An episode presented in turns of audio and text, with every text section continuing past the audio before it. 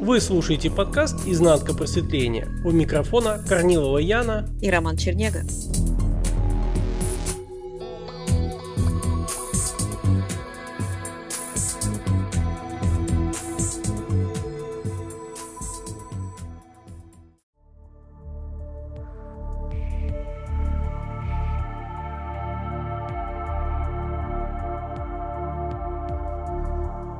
Яна, я хочу рассказать тебе такую вот историю, которая со мной произошла.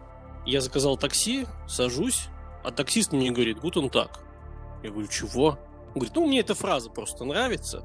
И говорит, конфетку хотите? Тут я как бы вообще напрягся, что таксисты еще конфетки предлагали. Прямо из детства какие-то такие вещи. И дальше ненавязчивая такая беседа. Он мне что-то рассказал, я ему рассказал. И он мне вот как э, актер, которого играл диджей Грув в фильме Данхаус, говорит, позитивный вы человек, хорошего вам дня, когда я вот выходил из такси. И у меня вот такой, знаешь, возник вопрос. Знаешь, как-то я так почувствовал такую втекающую в себя вот это вот хоп, настроение, что это такое. Из наблюдения это совсем по-другому выглядит. И у меня вот такой вопрос возник, а что же формирует на самом деле реальность одного? Сам человек, что он формирует, или это ментал формирует? То есть как это вот вообще все это? Ну, давай начнем с того, что человек находится в неком таком шаре восприятия и в программе образа себя. То есть образ себя – это не просто ты как человек, то есть твоя личность, а образ себя – это все мироустройство, миропонимание, которое приобрело форму, приобрело выражение в виде формы, в виде объектов, каких-то граней. И есть также образ о себе, это непосредственно сценарий самой личности. И этот сценарий как раз как некий такой трафарет, как лакмусовая бумажка, как бы определяет, что хорошо, что плохо, именно для конкретного вот этого сценария, видения, восприятия самого себя.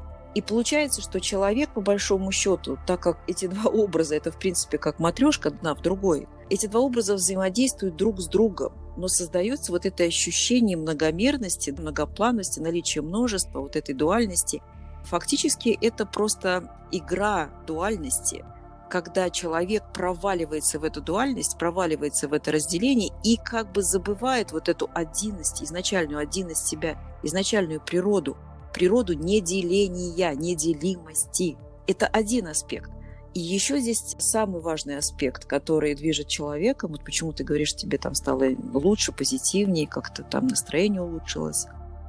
Человек хочет быть принятым но он, увы, не осознает, что он хочет принятия себя собой.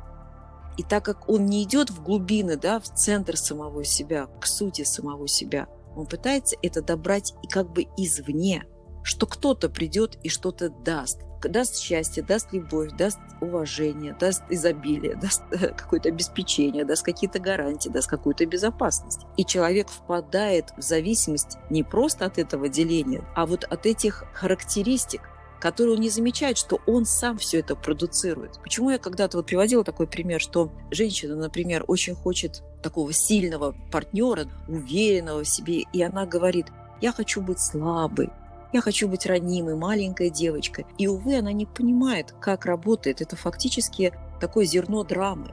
Люб, любая выпуклость как бы и побуждает появиться в пуклости. То есть любая сила мотивирует, провоцирует, усугубляет насилие.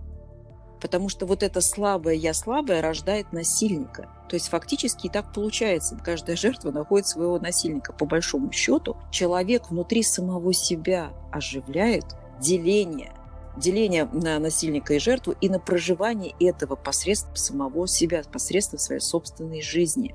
Не то, что она привлекает кого-то извне, она воссоздает это, не замечая самого главного алгоритма излучения. Потому что человек хочет за что-то спрятаться, на кого-то переложить ответственность. Это касается не только, например, женщины там, по отношению к мужчине. Это можно взять, как говорится, vice наоборот и это одинаково. То есть человек, когда слушает наш подкаст, он должен примерять это как на себя одного, а не на себя как одного из множества или из других. То есть человек всегда взаимодействует только сам на сам.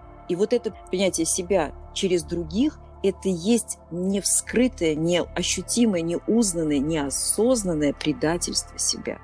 неведение о том, что ты сам собой не принят, что ты сам себе не нужен. Тебе самому с самим собой плохо, пусто, холодно. Это знаешь, такое есть выражение «не все то лампочка, что солнышко». Да. Получается, на самом деле, с точки зрения отдельности, сути себя, я не заказываю такси. Я создаю такси и угу. таксиста. И это вначале происходит. А потом он мне через вот этот вот виток, получается, показывает мне, что я сам себе настроение создаю, а мне создает якобы кто-то. И да? вот этим я обуславливаюсь, и вот это очень хорошо да? ментал втирает, и ты в это веришь, и вот так вот все и есть, и, и все, все, полетели дальше. Да, Программа данной реальности – это программа информационного сна. И пока человек не ведает, как эта программа функционирует, из чего она состоит, какова ее структура и система, человек априори находится в позиции жертвы, ибо он находится в неведении. Ключ, который транслирует наш проект, да, наши подкасты, заключается в следующем. Нет смысла от чего-либо отказываться, нет смысла с чем-либо бороться.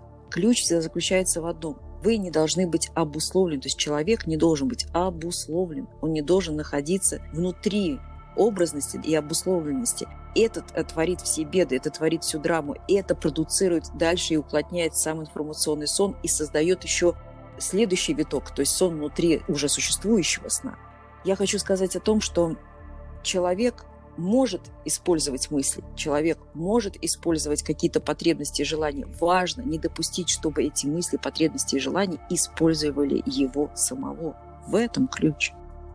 Нет смысла бороться с мыслями, нет смысла бороться с эго, со своей личностью, еще что-то делать, потому что эта борьба отвлекает от самого главного, от того, что человек так и не ведает, что предал он себя сам, себя изначального, суть свою, свой источник – источник самого себя, неприходящую природу сознания бытия, выраженного данным человеком.